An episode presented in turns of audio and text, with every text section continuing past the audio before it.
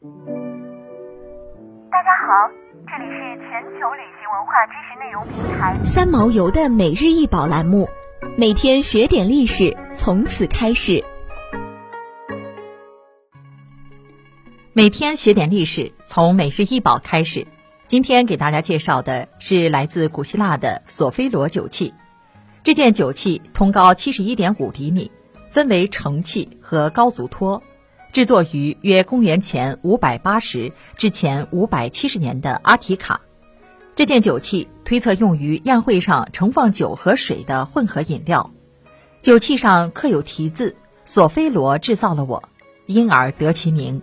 现收藏于大英博物馆。酒器上所描绘的是古希腊神话英雄阿喀琉斯的父母。佩勒斯和忒提斯的婚礼场景。根据古希腊神话，忒提斯是海洋女神，所以他们结婚的时候，众神都来参加。酒器上面除了雕刻着现实中存在的和想象中的动物，还有几辆马车，马车上乘坐的就是来参加婚礼的众神。第一辆马车是宙斯和赫拉，第二辆是波塞冬和安菲特利特，第三辆是赫尔墨斯和阿波罗。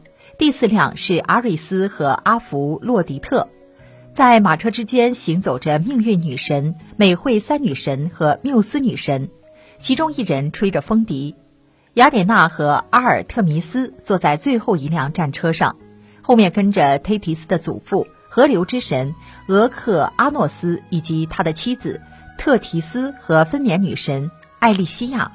赫菲斯托斯骑在骡子上，坐在后面。在诗人荷马的巨作《伊利亚特》中，阿喀琉斯是特洛伊战争中最伟大的战士之一。传说他母亲为了使儿子健壮永生，便把刚出生的他放在火中锻炼，又捏着他的脚脖子，把他倒浸在冥河圣水里浸泡。因此，阿喀琉斯拥有超人的体魄和刀枪不入的肉身，只有脚肿部位因为被母亲捏住而没有沾到冥河圣水。从而成为他全身唯一的弱点。在特洛伊战争中，阿喀琉斯所向披靡，杀死了特洛伊主将、著名英雄赫克托，而特洛伊的任何武器都无法伤害他。后来，太阳神阿波罗把阿喀琉斯的弱点告诉了特洛伊王子帕里斯，阿喀琉斯最终被帕里斯用暗箭射中脚肿而死。阿喀琉斯之肿便成为整个欧洲广泛流行的国际性成语。其意为：无论再强大、再完美的人或事，都会存在致命的缺陷。